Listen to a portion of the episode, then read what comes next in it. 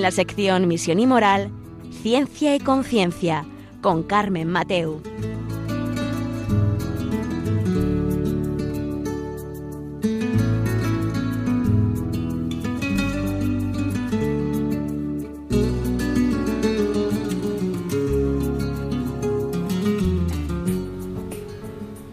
Buenas tardes, queridos amigos. Eh, aquí estamos un miércoles más en Ciencia y Conciencia, un programa que, como saben, hacemos desde, desde Valencia. Y hoy vamos a, cambiar el tercio de los, últimos programas. Hoy nos vamos a, ocupar un poco más de, la ciencia del derecho, por así decirlo, que nadie se me asuste, pero vamos a hacerlo fácil y ya veré cómo todos lo vamos a comprender. Vamos a hablar sobre la validación de las leyes ideológicas por parte del Tribunal Constitucional.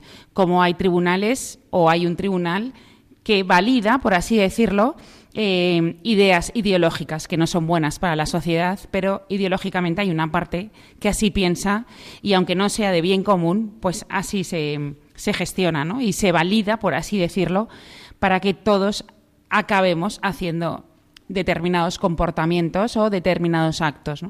Para eso vamos a tener aquí un invitado de lujo que ya conocen ustedes y que ahora mismo voy a presentaros.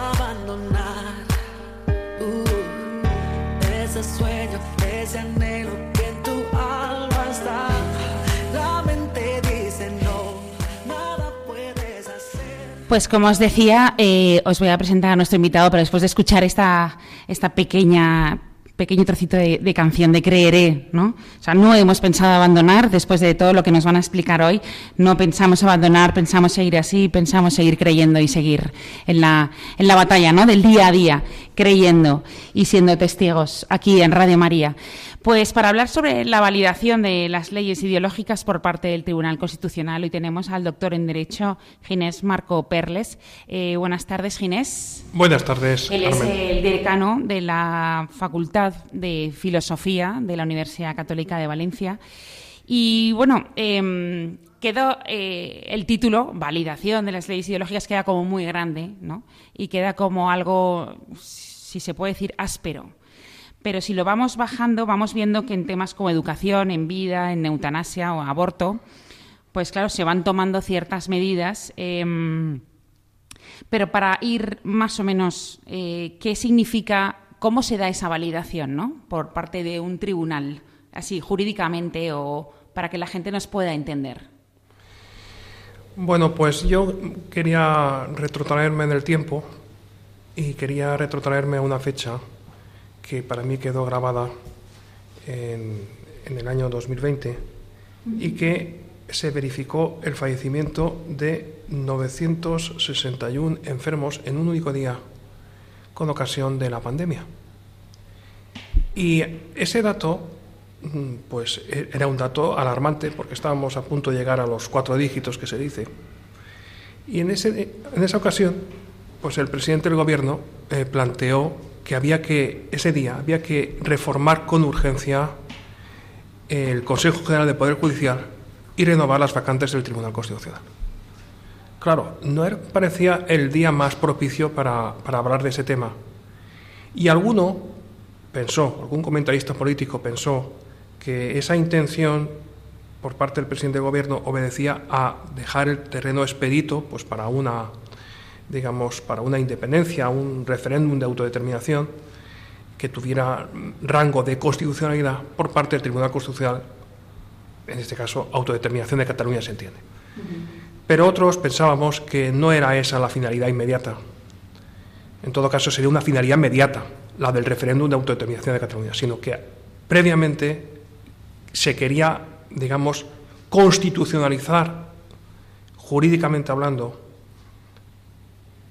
sentencias previas que podían generar eh, confusión por disparidad de audiencias eh, provinciales que se habían pronunciado a propósito de determinados recursos interpuestos por ciudadanos que se habían visto a su vez perjudicados, digamos, por eh, pues, determinadas leyes ideológicas de un gobierno. Pero al margen de ese aspecto, cuando me preguntas en torno a la constitucionalización de las leyes, pues eh, el tema es complejo, porque la Constitución tiene, digamos, un mecanismo muy mm, reforzado a la hora de mm, pedir, en su caso, la anulación de ciertas leyes que pudieran contravenir mandatos constitucionales ¿Y quiénes son competentes para ellos? Pues entre otros, y es el mecanismo más habitual, un grupo de 50 diputados y senadores, que no tiene por qué conformar un partido político, pueden ser de varios partidos políticos, y pueden ser del Congreso y del Senado, que acuden a la sede del Tribunal Constitucional y plantean un recurso de inconstitucionalidad.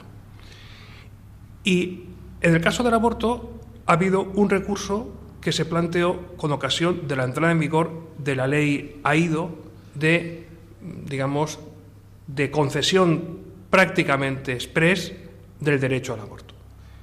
Bueno, pues han transcurrido desde 2010 hasta 2022 muchos años sin los que se pudiera llegar a un acuerdo por parte de los magistrados que tenían que tratar ese recurso. ¿Y que ha sucedido en este año 2023? Pues ha sucedido que ha habido un cambio, una renovación de las vacantes por razones de edad principalmente del Tribunal Constitucional y el Tribunal Constitucional, como el Tribunal Supremo, conforma, digamos, grupos de magistrados que entran a formar parte en función de parámetros eh, correlativos con la fuerza o menor fuerza, según cabe, de los partidos políticos, que son los promotores, digamos, de la justicia constitucional en definitiva. ¿Cuál es el resultado?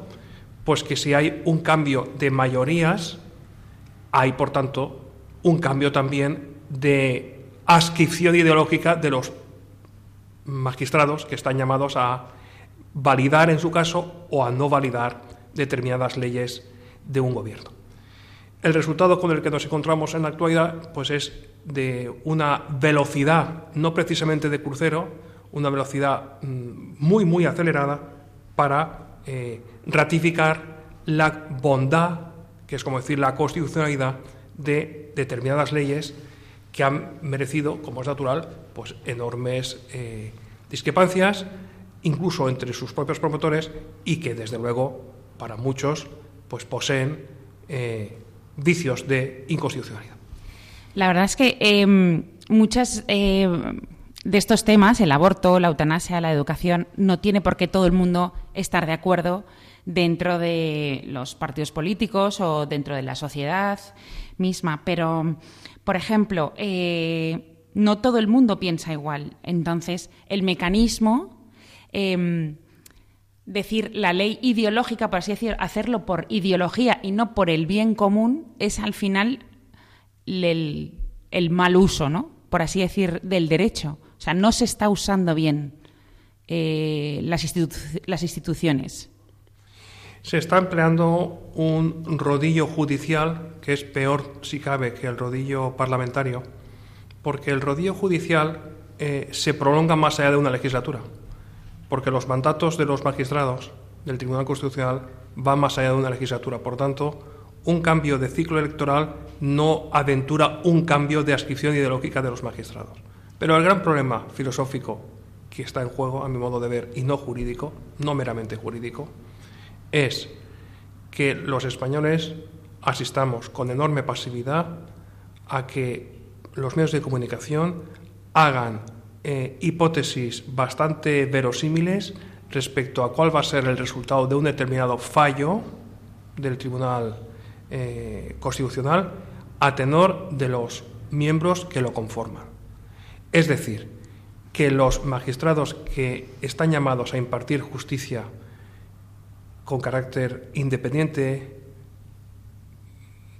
ellos siendo inamovibles en el cargo, mientras que, tengan ese nombramiento y no sean cesados, y se presupone también su independencia, su sometimiento al imperio de la ley, pero por desgracia consideramos los que lo estudiamos a fondo el fenómeno que no es tanto el sometimiento al imperio de la ley, sino más bien el sometimiento al partido político que le ha promovido al magistrado de turno a ese cargo. Y eso mm, es algo que muchos no aprecian, que es como decir, eh, yo salgo a la calle para manifestarme contra esa ley que quieren aprobar. Pero una vez que la ley se aprueba, al cabo de los años, la ratifica o no la ratifica el Tribunal Constitucional y para muchos es un asunto menor bueno, pues yo quiero decir desde estos micrófonos que es un asunto mayor. ¿Por qué? Pues porque está poniendo muy difícil a los que vengan después, nuevos magistrados en su caso, poder, digamos, desdecirse, poder violentar, violar, violentar el precedente judicial. Es decir, eh, cuesta desmarcarse, y se ha hecho, de la propia doctrina del Tribunal Constitucional, donde ha dejado pues, total desprotección, por ejemplo, al Nastiturus, que, que, dice además textualmente la sentencia que está a punto de salir a la luz, pero que ya ha sido filtrada, dice que no es sujeto de derechos, no tiene ningún derecho, no tiene derecho a la vida propiamente. Pues el resultado es que sobre un Nastiturus se puede hacer cualquier cosa. Llegados a este punto se puede hacer lo que se quiera, incluso a los ocho meses, vamos a decirlo, según la, la doctrina constitucionalista del Tribunal Constitucional. Bueno, es, es, grave, es grave, pero más grave es la pasividad con la que eh, adivinamos el fallo de un tribunal a tenor de la composición de sus miembros. Es decir, la justicia como tal no existe, lo que existe en todo caso no es ni una justicia con minúsculas y en todo caso existe pues una ascripción de fuerzas, una correlación de fuerzas políticas que tienen asiento en sede judicial. Y me ha saltado la duda sobre eh, cuando creo que a estos nuevos que acaban de, nombrar eh, el año pasado eh, o este les quedan 10, 13 años más o menos. Con lo cual van a seguir impartiendo estas, estas sentencias o dictando estas sentencias, mejor dicho, por muchos otros gobiernos que pudieran llegar de otra índole política. Y, pero ¿crees que hay unos magistrados pueden revocar una sentencia que ese mismo tribunal dictó hace cinco años, por ejemplo? ¿O hace diez o quince? No propiamente. No. No, se puede desmarcar un tribunal colegiadamente de una doctrina emitida por un tribunal con otros miembros en un momento dado, como se ha hecho ahora respecto a aborto 1985, la famosa sentencia del aborto donde pone en igualdad de condiciones a tanto a a la madre como al nasciturus. Ahora el nasciturus no merece ninguna protección, pero bueno, esa evolución jurisprudencial puede volver a, alterarse, pero con otro tribunal y, como has adivinado, dentro de un tiempo prolongado. Claro. Em, bueno, estábamos hablando de. En, este tema de la validación de las leyes ideológicas hay tres, tres grandes bloques, ¿no? Que es la educación, el aborto y la eutanasia que son los tres caballos, por así decirlo, de Troya que tenemos ahora mismo delante de nosotros y que, como ya hemos visto en el aborto, van a ir variando. Em, en el tema de la educación, ahora mismo eh, tenemos a un tribunal constitucional que lo que nos dice es que no todos los modelos educativos pueden recibir ayudas públicas. Esto al final es una discriminación por parte de un tribunal. Y supone desdecirse de la propia doctrina del Tribunal Constitucional respecto a la educación diferenciada, por poner un caso que está, que está en la mente de todos y que en estos momentos parece ser constitucional, según esta nueva doctrina, que los colegios que, que no mm, incorporen la coeducación no merecen ayudas públicas. Bueno, pues habrá que volver al escenario anterior, pero ese es un proceso, mm, sin lugar a dudas, arduo, complejo. Y, la pregunta que mm, nos podemos hacer muchos de nosotros es, ¿y, qué podemos hacer? Claro. ¿Qué podemos hacer en este escenario? Bueno, pues hay mucho que hacer, evidentemente, claro que hay mucho que hacer. Pero una de las claves fundamentales es enfatizar al máximo la formación de las personas que toman decisiones más allá de los credos ideológicos de partida, porque hay temas que van más allá de los credos ideológicos. Y ese es el asunto. Es decir, tiene que haber temas de Estado en los que mm, tienen que estar sustraídos a la voluntad arbitraria de gobernantes efímeros. Y eso requiere formación mm, clave en ética judicial, que es uno de los grandes temas que, está completamente soslayado, porque es que ni siquiera forma parte como asignatura de la Escuela de Práctica Judicial de Barcelona. Entonces, no nos podemos quejar o no nos podemos rasgar las vestiduras si no hay ni la formación más elemental en, estas señorías que tienen que, mm, digamos, administrar justicia. Formación en materia ética, que es uno de los grandes caballos de batalla. Pero alguien puede decir, bueno, pero es que este es un asunto que no es solamente académico, desde luego, pero es un asunto donde la impronta de cada uno se visualiza, se verifica.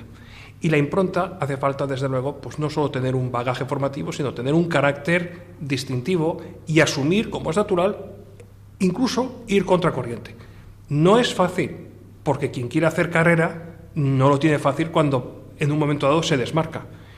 Pero es apasionante poderse mirar al espejo al cabo de la noche y decir, bueno, no sé dónde llegaré profesionalmente hablando, pero no soy cómplice de haber eh, cometido o de haber colaborado en la comisión de una injusticia. Pues sí, toda la razón, ahí tienes toda la razón. Em, como veis, em, estamos abriendo unos buenos temas, ¿no? Para para incluso hablar con, nuestros compañeros, con nuestros vecinos, ¿no? Hoy, eh, de cómo, la ideología, ¿no? Se va metiendo, o se va incrustando eh, en las partes importantes de, nuestra vida y sobre todo ahora me ha saltado también, que luego te lo voy a preguntar, el tema de la falta también de la educación o la formación en filosofía en los colegios, ¿no?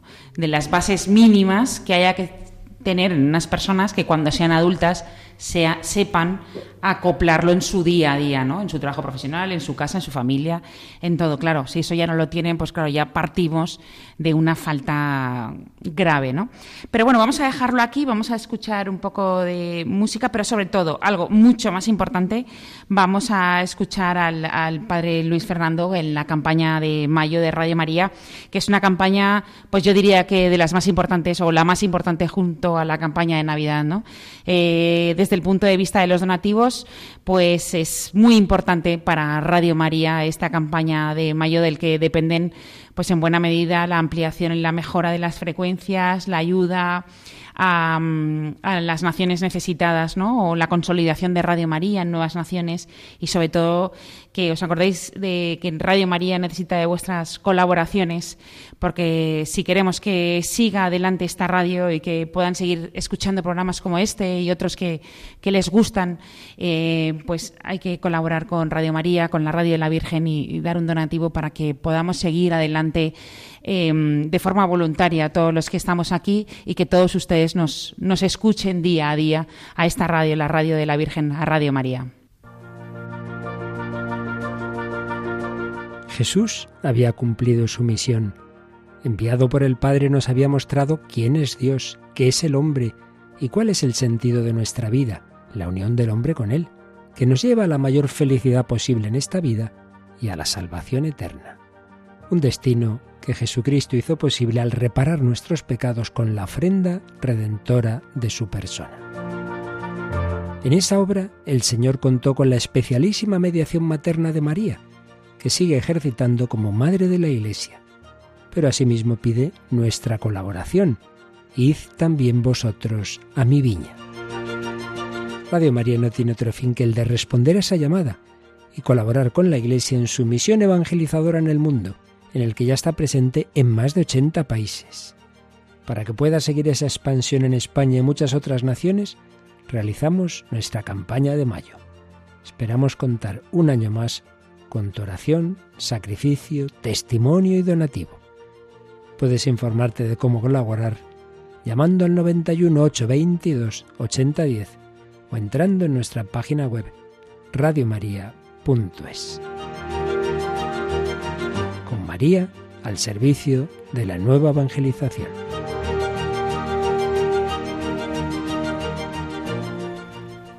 Pues ahí hemos escuchado al padre Luis Fernando recordándonos la cuña de mayo eh, sobre los donativos y, el seguimiento a Radio María.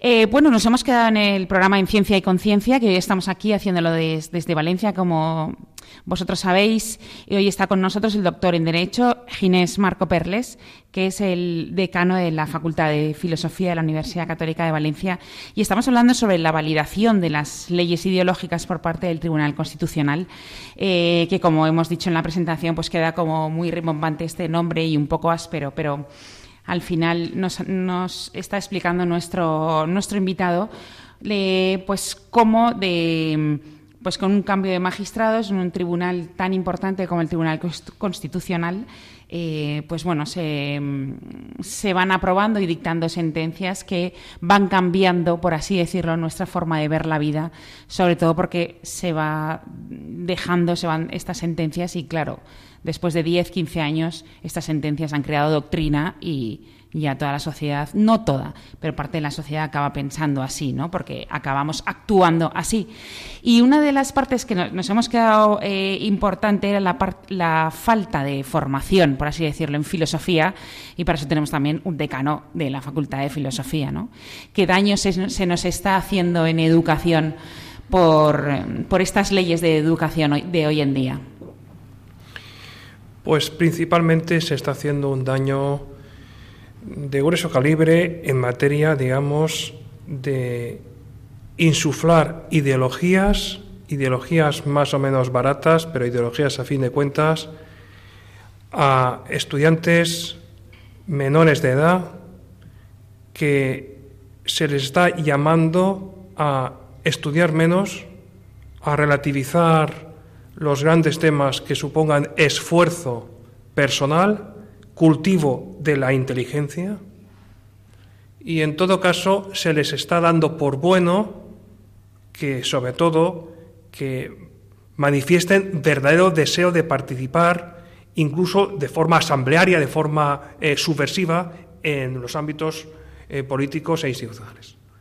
¿El resultado cuál es? Es un resultado empobrecedor, es un resultado reduccionista, donde los estudiantes que llegan a la universidad tienen pues graves déficits de compromiso intelectual y queda, digamos, lo panfletario, queda eh, lo subversivo, queda la agitación y queda sobre todo asumir con total naturalidad la manipulación. Ese es uno de los factores que los profesores de filosofía estamos detectando en las aulas no tanto de alumnos de filosofía, que algo se plantean cuando estudian filosofía, sino alumnos de otras titulaciones que tenemos ocasión de conocer. No es un problema localizado en una universidad, es un problema generalizado. Y no es un problema del caso español, es un problema que va mucho más allá. Y bueno, pues es como parar, pararse a pensar y reflexionar en torno a hacia dónde estamos yendo y qué estamos construyendo. Porque en paralelo a este elemento, digamos, de decadencia inducida en la población más joven, se está pretendiendo que la mayoría de edad pase a ser a los 18 años, a los 16 años, perdón. A los 16 años poder votar en unas elecciones. Es decir, hay mm, una intencionalidad política más que notoria y sobre todo hay una campaña de deformación que no es información, porque información los jóvenes tienen más que nunca en todos los órdenes. Lo que falta es formación. Y sobre todo lo que falta es un énfasis en el esfuerzo intelectual que todos tenemos que asumir para proyectar los talentos que hemos recibido.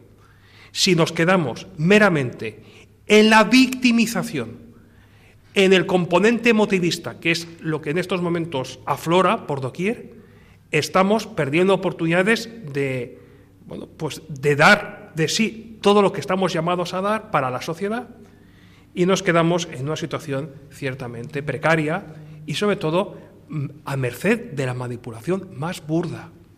Y eso conviene señalarlo porque estas leyes no son inocuas, son leyes que tienen un componente mm, corrosivo, erosionador de la personalidad, que deja de ser madura y pasa a ser una personalidad veleta, una personalidad que está pues al viento que sopla por aquí y por allá y sobre todo que es presa fácil para la agitación y la manipulación.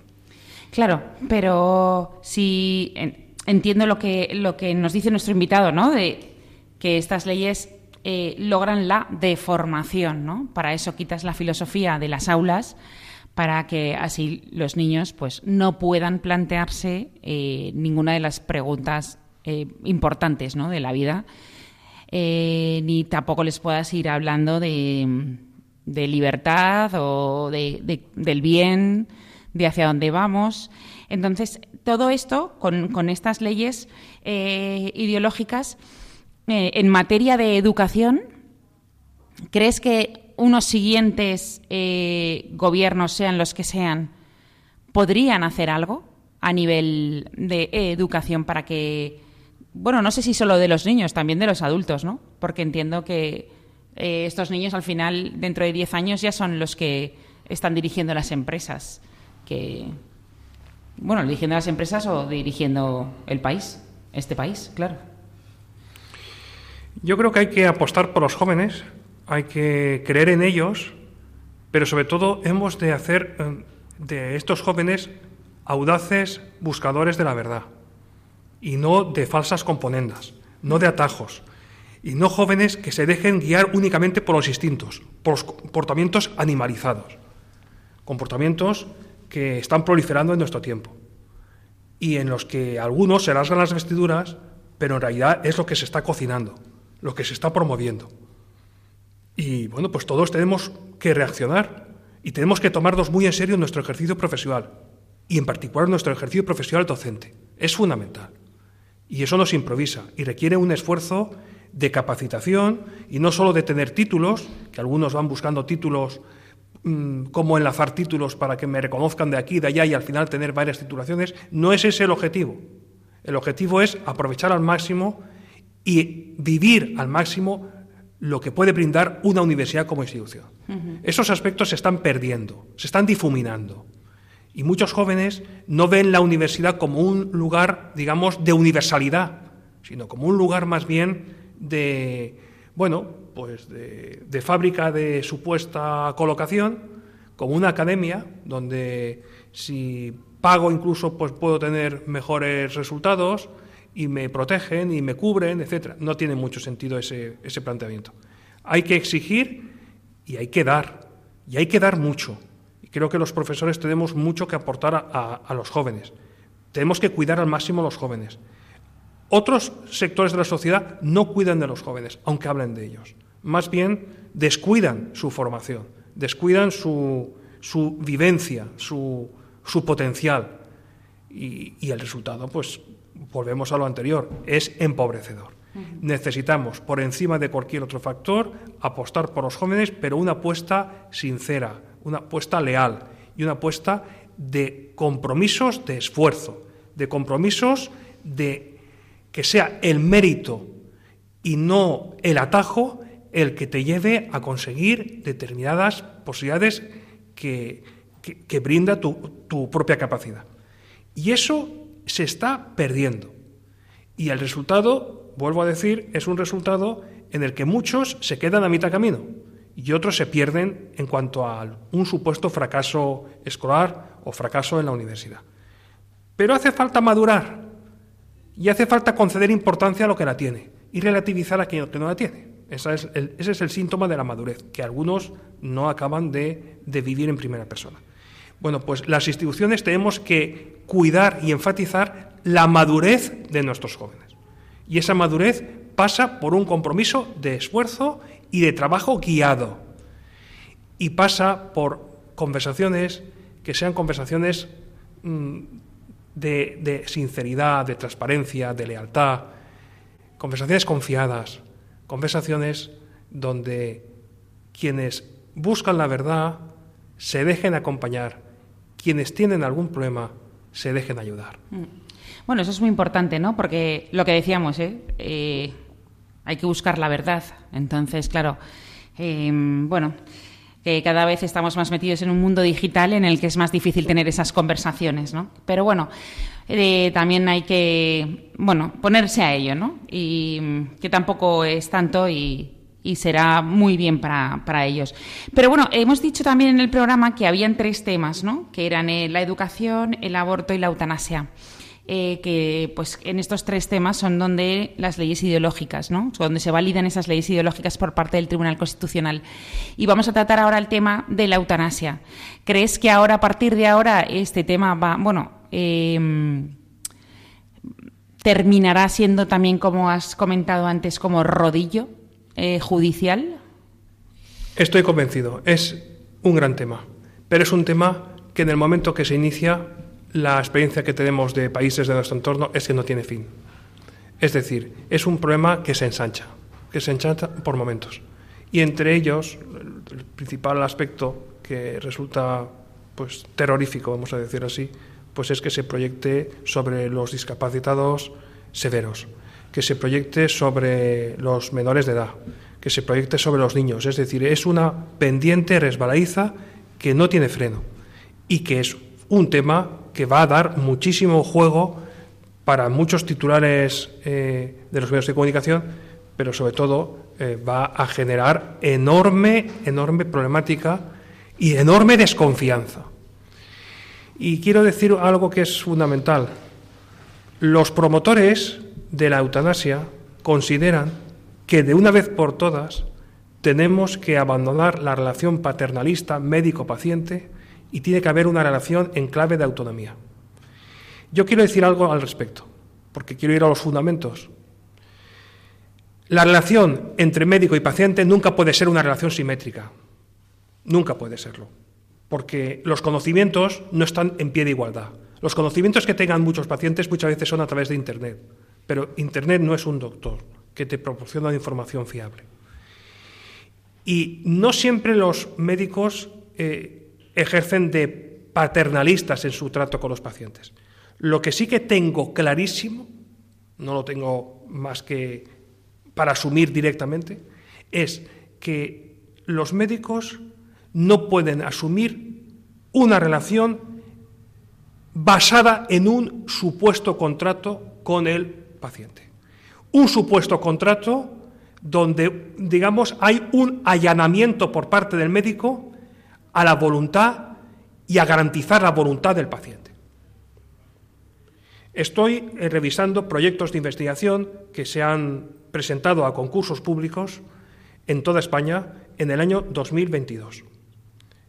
Y estoy siendo conocedor de programas que versan sobre la narrativa de los mm, pacientes en hospitales que piden ser eliminados, que piden ser matados. Quiero decir, es un tema de larguísimo recorrido que, sobre el que van a proliferar ríos de tinta y que tenemos que estar bien persuadidos de que va a afectar y sobre todo al imaginario de los profesores sanitarios que van, a ver, van a calibrar la eutanasia como una opción más. Y la eutanasia no es una opción más, porque no es una opción curativa. Y un profesional sanitario tiene como bienes internos fundamentales la devolución de la salud perdida en la medida posible y el alivio del dolor. No el procurar la muerte, nunca el procurar la muerte. Y cuando eso se pierde, pasa a haber un fenómeno de desconfianza generalizada. Esa desconfianza nació en Holanda, se proyectó a las fronteras del sur, es decir, a Bélgica. Y en España, que tenemos otra cultura, o teníamos otra cultura, digamos que nos estamos resistiendo a esa embestida, pero nos puede llegar. Nos puede llegar porque muchos profesionales de la medicina muy jóvenes no tienen ninguna formación bioética en sus universidades respectivas. Y como, por otra parte, la manipulación a la que asistimos por parte del cine, por parte de series de televisión, etcétera, es de la índole que es, pues algunos pueden incluso hasta pensar que, que tampoco es para tanto. En fin, que si ya está para morir, pues, pues acabemos cuanto antes este asunto. Bueno, pues yo llamo la atención sobre un tema que no es menor, es un tema de grandísima envergadura. Pues bueno, vamos a llegados a este punto. Eh, estamos llegando casi, no al fin, pero casi a la última parte del, del programa en la que vamos a ver eh, hacer un pequeño repaso y además ver qué podemos hacer, ¿no? Cómo podemos salir de esta, qué podemos hacer cada uno de nosotros. Y también les voy a dar un teléfono por si quieren llamarnos y hacernos cualquier pregunta a nuestro invitado. Es el teléfono 91 005 94 19 91 005 94 19 o si lo prefieren eh, escribirnos un correo electrónico para explicarnos, por ejemplo, qué temas les gustaría que se hablaran en ciencia y conciencia. Eh, pues el, el mail es ciencia y conciencia arroba radiomaria.es o incluso em, pueden escuchar otros programas también eh, de, de, la página de radiomaria.es en el podcast de, eh, y buscar Ciencia y Conciencia y ahí pueden escuchar el programa que se les haya quedado perdido. Y vamos a escuchar un poco de música, vamos a escuchar Canta por la vida y seguro que nos gusta y ahora enseguida nos volvemos a oír.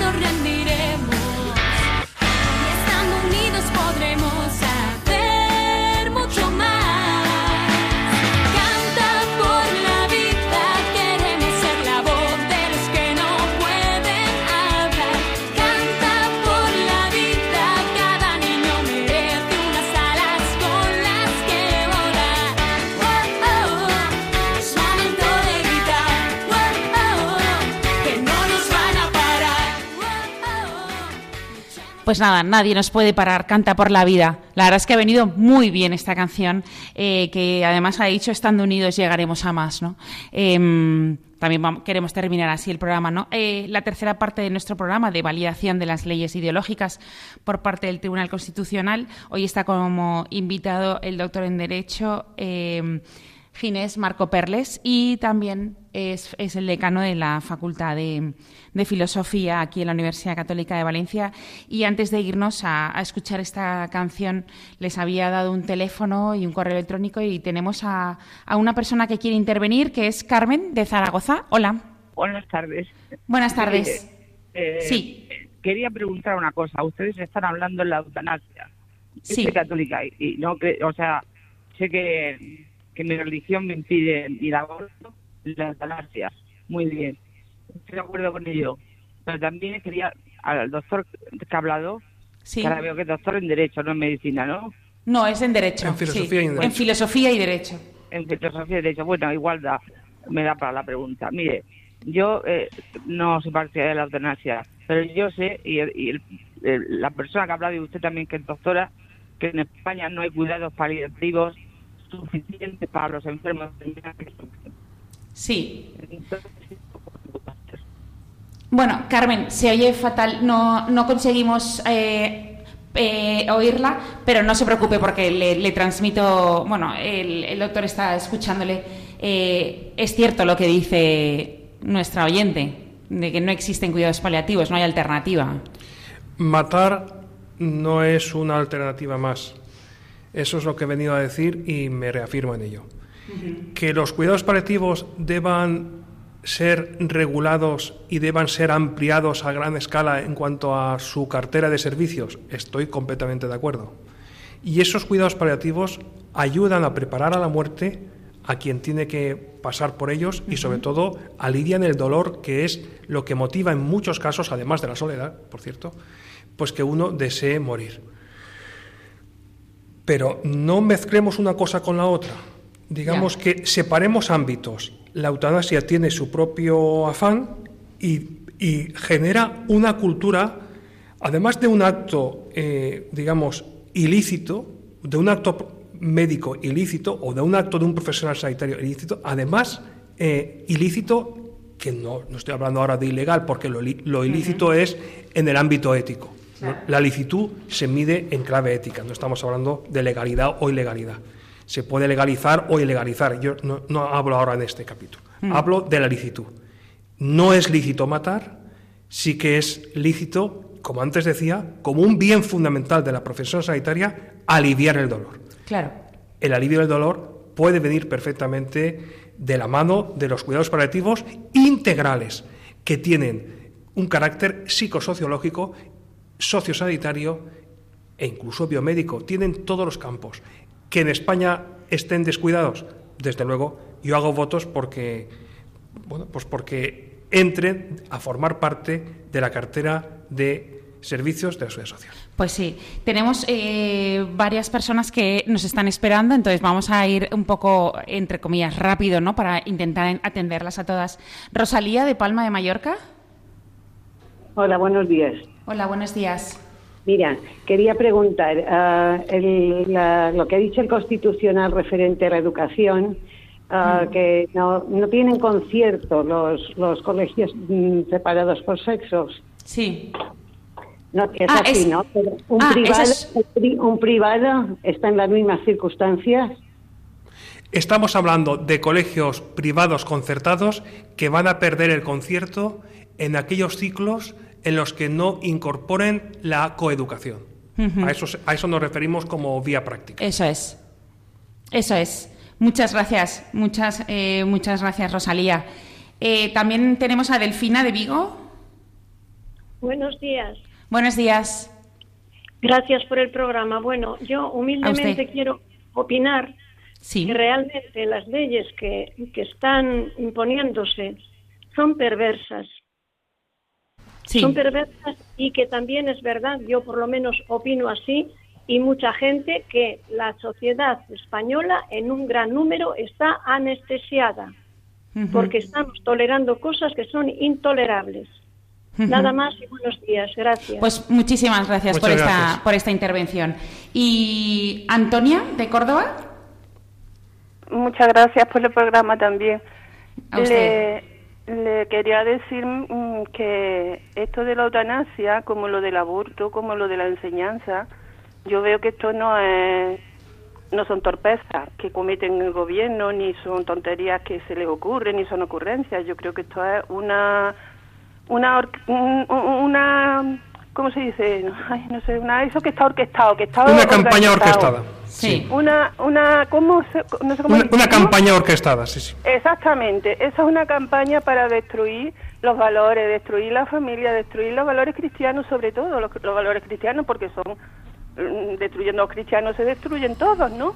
Claro. Entonces, mm, yo creo que esto, los cristianos de todas las iglesias cristianas y los católicos, y los que no son católicos también, porque la vida no es cuestión de ser religiosa o de ser la Claro. vida, la enseñanza, la protección de la familia, la protección de los niños, eso no es de derecha ni de izquierda, eso es de humanidad. Entonces lo Sí. que quieren es cargarse la humanidad, cargarse la, la, la cultura esta que, que, que nos hace libres, que nos hace, hombre, con todos los defectos del mundo, pero, de- pero libres, ¿no? Cargarse Y- y la yo- paz social. La paz social, exactamente, cargarse y enfrentarnos a unos a otros. Yo, yo lo único que tengo que decir es que como ponen tantos casos de que si en este caso sí, que si en este caso no, los, los que hablan de eso, no los que lo defienden, ¿no? Yo lo que digo es que digan lo que digan los, los católicos, los cristianos, la gente de bien tenemos que tener claro que eso es un asesinato y que eso, los católicos eso atentas contra el quinto mandamiento. Mm, Ya está, mm, aunque no tengan más razón que esa, pero eso, eso va contra el quinto mandamiento. Luego, entonces yo no puedo votar a un partido que defienda eso. Y entonces Pues- yo apoyo al que no lo defiende, que es el único que no lo defiende, que es. Ya. Bueno, Aunque no sé lo que van a hacer el día de mañana, pero mm, también defender y animar a esta gente que están mm, ahí apo- apostando. claro. Pues muchas gracias, ¿eh, Antonia? Muchas gracias por la por estas ideas que nos has que nos has dicho. Vamos a seguir, que hay más personas que quieren intervenir. Blanca de Madrid. Eh, hola, buenos días. Buenos Eh, días. Me, me encanta el programa. Muchas Yo, gracias. Mi, yo mi preocupación, y al señor que está hablando es una maravilla. Yo mi preocupación es, yo ya tengo mm, 73 años, vale, todavía estoy muy bien. Pero yo mi pregunta es, y se la pregunto al al... Sí, a Ginés, al doctor en Sí. Derecho y Eh, sí. Filosofía. Entonces, yo digo, si cuando nosotros los mayores lleguemos a 70 o 80 o 90, y porque ya mi madre ha muerto en mi casa, pero cuando lleguemos a esa edad con la cual tengamos que estar, por ejemplo, en un hospital, o, o tengamos que estar en nuestra casa, perdón, y no sepamos dice el médico, bueno, toma usted esta pastilla. Y tú confías en el médico, ¿no? Claro. Entonces yo digo, si nos van a, a tener que estar en un hospital, no nos van a decir ni pío, porque yo no te van a poder decir nada. Toma usted esta pastilla. Entonces nos pueden dar una pastilla para hacernos la eutanasia. ¿Quién es responsable de...? Yo me imagino que ante Dios lo son ellos, desde luego. No es la persona que se la dan. Pero me, me preocupa mucho el tema de las personas mayores, el tema que están en las residencias, el tema que están en los hospitales, el tema que están te- eh, terminales, que en lugar, como dice el doctor, el señor este, los paliativos del dolor, te digan, ah, no, venga, una pastilla y arreando, que esta señora ya, ya dura bastante. Esa es mi preocupación. Bueno, Sí, muchas la- gracias. Sí, la gran preocupación es que los parámetros de eficacia y eficiencia queden, eh, digamos, eh, a merced, digamos, de la interpretación política del momento y en clara prevalencia sobre la ética. Ese es el gran problema. Es decir, de la triple E famosa de eficacia, eficiencia y ética, que la eficacia y la eficiencia se sobreexpongan al extremo de aniquilar la ética. Y ese es el resultado de una eutanasia masiva como la que se quiere impulsar desde sectores políticos fácilmente reconocibles. Sí, nos quedan dos personas que quieren, que quieren intervenir y nos quedan cinco minutos. Entonces, Rocío de Sevilla. Hola, buenos Hola. días. Gracias por esperar. Buenos ¿eh? días. Buenos Nada, días. En absoluto a vosotros por la magnífica eh, oportunidad que hemos tenido de, de escuchar una- unos comentarios, unas reflexiones tan Sí. interesantes por parte de, de Ginés. Me alegro. Me- quería centrarme en que realmente eh, hemos pivotado todo lo que ha sido la- la- las reflexiones en tres pilares fundamentales que son Sí. nacimiento, muerte y educación, que es lo que te permite mm, llevar tu vida y estar en el mundo con una mentalidad, con una forma de enfocar la vida eh, y además eh, va a condicionar el hecho de que no seamos manipulables. Soy madre de tres hijas, eh, dos de ellas con una mm, marcada vocación, vocación médica, sanitaria. Me ha parecido interesantísimo lo que se ha comentado acerca de la importancia de la bioética en la medicina, el darle ese enfoque, en, ser capaces de entender que lo más importante es la vida, la vida que se abre camino en cualquier circunstancia, y que eh, el hecho de no defender al naciturus, como ha dicho muy bien Ginés, que es como la, la semilla, el germen de todo lo que, lo que viene, a nadie se le ocurre, si eres un agricultor, arrancar la semilla aunque no hayas visto aflorar aún la planta, ¿no? Eh, eso por un lado. Por otro lado, el hecho eh, de que, como bien decís, eh, cuando parece que el ser humano ya deja de ser productivo, cuando ya mm, eh, no tiene mucho eh, o puede incluso ser una carga para la sociedad por el gasto sanitario que suponga, eh, el hecho de que, y, y esta una señora que anteriormente la ha comentado, pues, pl- planteaba una idea que también se me ocurre, es decir, eh, ahora se habla de la eutanasia como un bien por evitar un mal, por un sufrimiento, por un... Pero ¿qué ocurre si de repente ese principio se generaliza de forma que cuando nosotros en el futuro, pues lleguemos, no sé, a los 70 años, se decida que como tú ya has tenido una vida plena, has tenido una serie de años, hasta pues nada, te invitan como al sueño eterno y a, a mejor vida sin ningún otro tipo de posibilidad de, de, de, mm, opción. Y todo Sí. eso, francamente, mm, me preocupa muchísimo y me encantaría que insistieseis en hacer programas de este tipo para reflexionar acerca de, de que tenemos que tener claridad en nuestros planteamientos, que no nos manipulen, que no nos mientan, que no nos engañen, porque nos están llevando realmente a- al matadero. Pues muchas gracias, Rocío. Vamos a dar paso eh, a Cristina que nos haga la pregunta porque Ginés quiere responder también o quiere decir alguna idea más o matizar. Sí, sí, solamente quería decir que la UCI más eficiente es la UCI cerrada. Ya. ¿A qué precio? Esa es la reflexión. Ya, eso nos da para pensar mucho, ¿eh? Eh, Cristina, de Madrid. Sí, eh, hola, buenos Hola, días. gracias por esperar. Gra- gracias y gracias por, por bueno, pues por ah, el- la charla o bueno, Ya. el, programa. tener, Muchas gracias a ti. Nada, tenemos medio minutito. Bueno, pues simplemente que lo Sí. que tratan es la destrucción de la vida por encima de todo. Y ya está. Sí. O sea, la eutanasia, el aborto, dar mayoría de edad a los 16 años, chicos que no están preparados y no tienen ideas claras y encima en su casa a lo mejor tampoco tienen una buena Ya. educación. En Ya. definitiva, destrucción de la vida, destrucción de la familia y nada más. Hmm. O sea, simplemente y llanamente, ¿no? Y, y, y que la vida pues sea eso, o sea, el descarte y punto. Hmm. Así que muchas gracias. Nada, muchas gracias, Cristina, por haber intervenido en el, en el programa. Ya ves, Ginés, eh, está siendo un buen programa. eh, siete personas nos sí. han llamado. Y si quieres, como nos quedan minuto- dos minutos, si quieres decirnos un... Pues que- quería poner un ejemplo gráfico para concluir. Y es, eh, recuerdo una anécdota de una persona que quería que otras dos eh, se llevaran bien y suavizar aristas problemáticas a través de una conversación.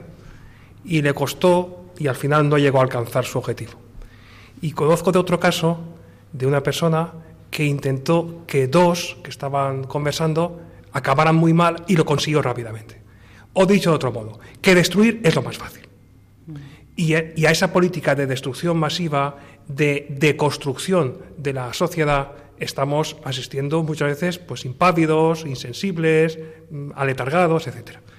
Pues ¿cuál es el, objetivo, en, definitiva, de un programa de esta naturaleza? Y, y- me arrogo esa sugerencia. Pues reconstruir la sociedad, devolver el protagonismo a la sociedad civil y despojar la arbitrariedad del poder político que asume unos derroteros que no le competen respecto a la vida y al futuro de la humanidad.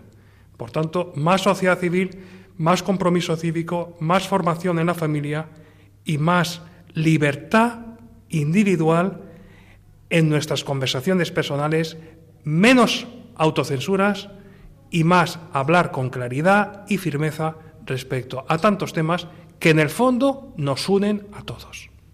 Pues muchas gracias, Ginés. La verdad es que eh, iba a hacer un, resumen del programa, pero es que de estas ideas que, esta última idea que, nos has dicho, la verdad es que lo ha resumido, lo ha resumido muy bien. Hoy hemos hablado, para los que acaban de incorporarse, porque no han podido eh, escucharlo antes, hemos hablado sobre la validación de las leyes ideológicas por parte del Tribunal Constitucional.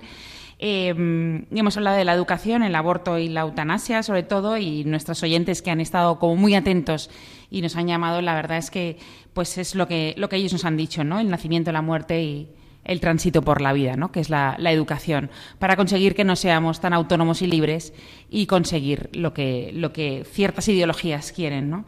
Pero bueno, también hemos escuchado alguna canción que nos ha dicho el canto por la vida y cree que creeré y que estando unidos llegaremos a, llegaremos a más. Eh, cuento con el doctor en Filosofía y Derecho, Ginés Marco Perlex, para otro día, porque ya has visto que nuestros oyentes eh, les gustas, les has gustado tu- tus argumentaciones. Muchas gracias, yo encantado. Y nada, para que estés con nosotros otro día.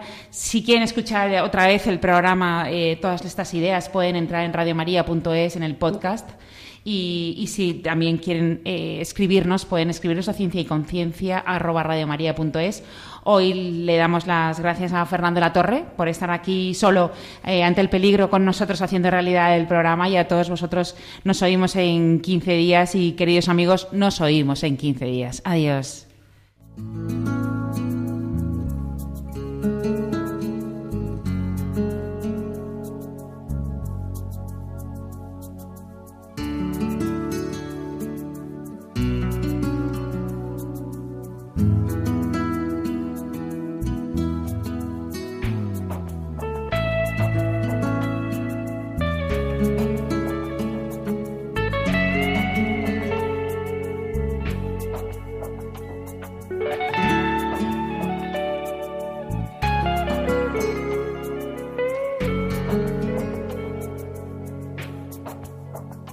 Han escuchado Ciencia y Conciencia, un programa dirigido por Carmen Mateu.